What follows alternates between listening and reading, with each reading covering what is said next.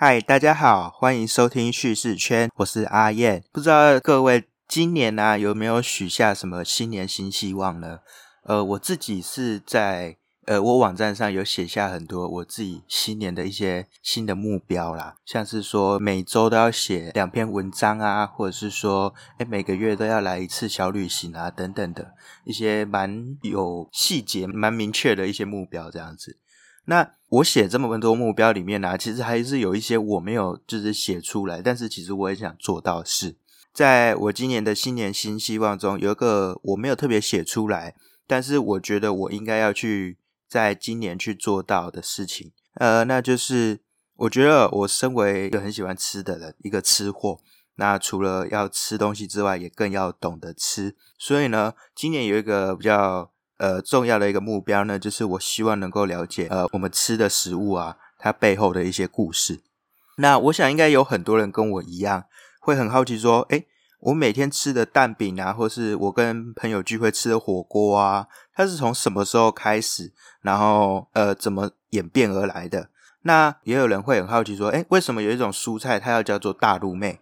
那也有人会好奇说，诶，松板猪跟松板这个地方有关系吗？那其实这些都是我很长期以来一直很好奇的事情啊。但是就是那个好奇心，就是在你吃完之后，然后你就忘记了。但我觉得其实我们还是要了解一下，为什么会有这样的名称，然后还有这些食物它是怎么演变而来。所以呢，我就开始读了一些饮食文学啊，还有饮食文化相关的作品。那我就跟各位简单介绍一下我最近读的一些饮食文学作品好了，就是我已经读过的一些作品，像是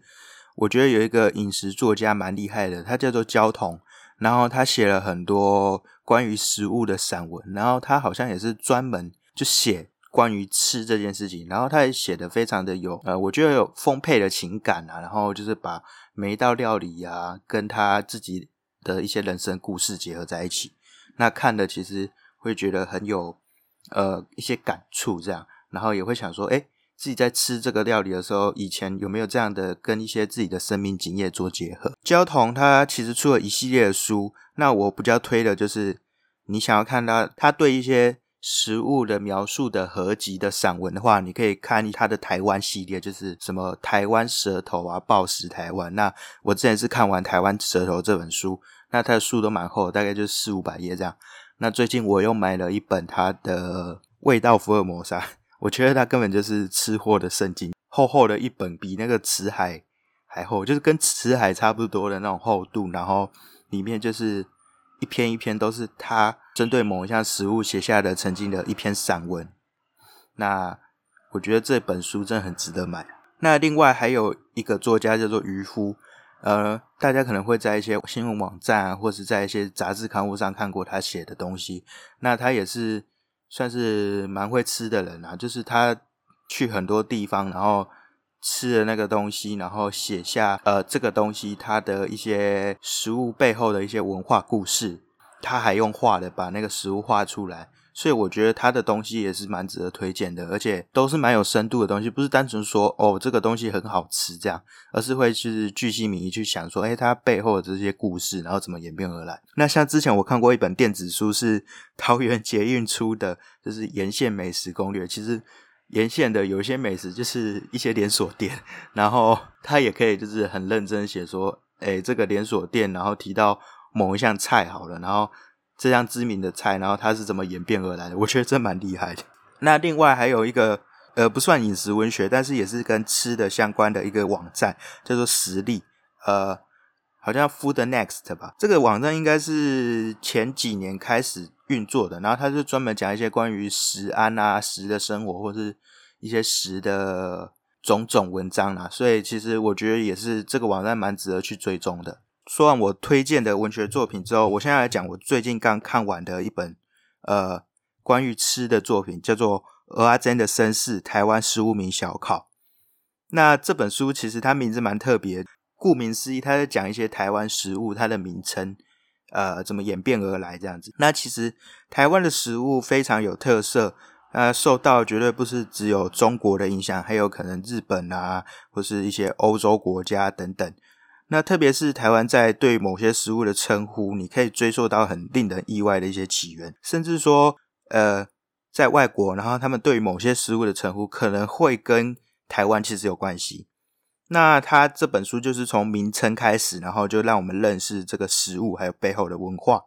吃东西的时候，不是只有单纯的填饱肚子，更是进行一趟精神还有味蕾的文化之旅。那简单的来讲一下，这个是什么好了，就像是大家最常吃的高丽菜。那高丽大家可能会想到韩国，那高丽菜到底跟韩国有什么关系啊？或者是说，鹅啊煎为什么不要叫煎鹅啊？因为如果按照台语的那个读法来讲，应该其实可以叫煎鹅啊才对啊。那为什么凤梨它的台语发音是翁来是王梨或是黄梨，而不是什么红来这样子？对他就是在去讨论这些在它的名称上面的一些典故啊，还有一些发展。那除了就是台湾自己的这些名称之外，那也可以看远一点，看到其他国家，然后你竟然会发现，哎，他们讲的这个食物的名称竟然跟我们平常讲的东西很像，像是说印尼人称面叫做咪，发音其实跟台语是一样的，就让人很好奇。那荷兰有一道菜叫润饼，发音就是台语的润饼，就是润饼，就是很像。然后很多人就会想说，哎，为什么会跟台语那么像？欧美国家称番茄酱叫 ketchup 嘛，ketchup 其实。呃，也是跟闽南语的那个有点关系，所以其实你可以发现说，不只是台湾的那个食物的名称啊，可能会受到国外影响等等。那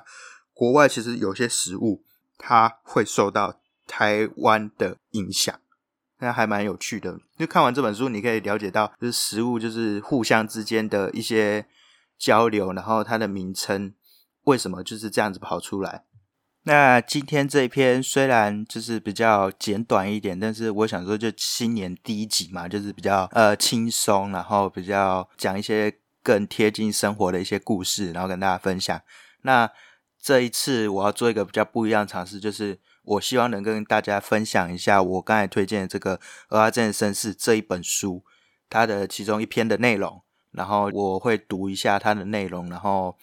让大家能够认识。呃，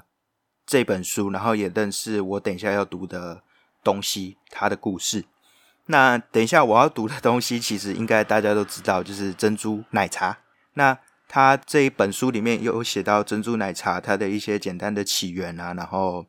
它的一些名称的演变，那很有趣啦。我觉得大家可以来看一下这本书。就除了珍珠奶茶之外，还有一些日常中你可以看到的一些食物啊，吃到的东西。哎，他们到底是怎么会这样叫？然后它背后的一些文化故事是怎么样？那我现在就要准备来开始念这本《鹅阿珍的绅士台湾食物名小考》里面这一篇《台湾美食全球化代表：泡沫红茶与珍珠茶》。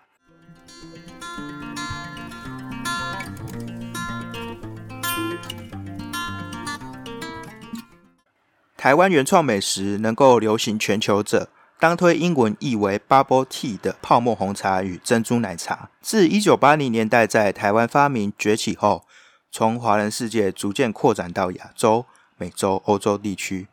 二零一一年，英国伦敦黄金商业区国际名牌店集中地的牛津街，出现一家英国人经营的台湾 Bubble Tea 专门店，店名 Bubble Allergy，就是 Bubble 加 Allergy 哇。还气泡学呢？Bubble Allergy 的店员穿着 T 恤上写着 Bubble Allergist，就变成了气泡学家。Bubble Allergy 引进台湾的材料与做法，加以创意时尚的包装和行销，至今生意兴隆，已在欧洲开了十几家的分店，甚至拓展到中东地区以及美国南方的佛罗里达州。但在台湾，到底是谁发明的泡沫红茶与珍珠奶茶，却出现了争议。我多年前当记者时，曾访问台中春水堂（前身是阳线茶馆）的刘汉介先生。他说明他在一九八三年创造泡沫红茶，一九八八年在泡沫红茶中加入牛奶粉圆，再创造珍珠奶茶的思考及过程。一、台湾人为什么不喝红茶？台湾全年真正低温不过两个月。台湾人为什么不喝清凉的茶？他想颠覆华人传统喝热茶的习惯，创造好喝的冷饮茶。二，他做实验，以现泡茶叶过滤后倒入西方的调酒器，加入冰块和糖，前后摇晃，产生细微泡沫，并让温度降至摄氏十度。此时再倒入杯中，只见泡沫向上升起，茶味穿鼻而出，泡沫红茶与烟诞生。喝到最后一口，咀嚼冰块以除甜腻。泡沫红茶推出后大受欢迎，几年后在泡沫红茶里加了鲜奶和粉圆，升级为珍珠奶茶。珍珠奶茶粉圆以树薯粉、番薯粉等淀粉为材料，煮熟后呈透明小圆球状，可做成不同大小、颜色及口感的珍珠。珍珠奶茶还搭配特别的大口径吸管，用来吸取粉圆。结果，珍珠奶茶比泡沫红茶掀起更大的风潮。后来，香港形容大胸脯女人的“波霸”一词，在台湾成为流行的台式国语后，就有业者推出号称粉圆特大、鲜奶最多的波霸奶茶，变成茶饮料市场的噱头。日本人称珍珠奶茶为 Tabiogadi，直译是素薯茶。但美国人把珍珠奶茶译为 Pure Milk Tea，把波霸奶茶直译为 Boba Milk Tea 或 Boba Tea。有人认为珍珠奶茶不算什么发明，但我认为食材要混搭的好，也需要创意。粉圆在刨冰里还是粉圆，但搭上奶茶就变成珍珠了。珍珠奶茶已成为台湾茶饮料的代名词，台湾人简称真奶。今天台湾一般的珍珠奶茶摊店。提供几十种冷热饮料的点单，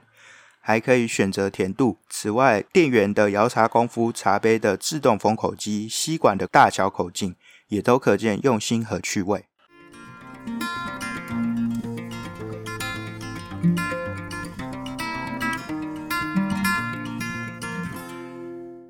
不知道各位听完今天的故事，觉得怎么样呢？其实就是想跟大家简单的分享一下，呃，一些关于饮食文学的作品，还有希望大家在吃的时候也能够更认识你现在正在吃的这道食物它背后的故事，其实是非常有趣的。不知道呃，大家对于吃这件事情还有什么特别的呃感兴趣的一些点？那其实之后也可以多多分享关于吃这件事情。那现在是二零二一年，那今年也是一样，会持续每两个礼拜为单位录 podcast，然后分享各种故事，可能是人物故事啊，或者是食物故事，或者是地方的故事给大家。如果你觉得这个节目不错的话，欢迎你到 Apple Podcast 订阅这个节目，然后给我五颗星的评价。那可以的话，就是留言，然后给我一点简单的回馈。那除了 Apple Podcast，现在在 KKBox、Sound On、Spotify 都可以听到这个节目。呃，如果你觉得这个节目不错的话，就是现在在呃资讯栏下方有个赞助链接，你也可以就是支持一下，然后让我在录音的时候能够喝一杯珍珠奶茶。那除了呃 Podcast 这节目，其实我本来就有一个网站嘛，你只要 Google 叙事圈就可以看到这个网站。那在网站上会有一些更多其他的东西，那欢迎就是你可以直接点到那个链接去看一下。呃，如果你有任何就是想要跟我讨论或者想要分享你的故事的话，也可以直接透过 FB 或是 IG，只要搜寻“叙事圈”三个字就可以找到我。今天故事就说到这边，我们下次见。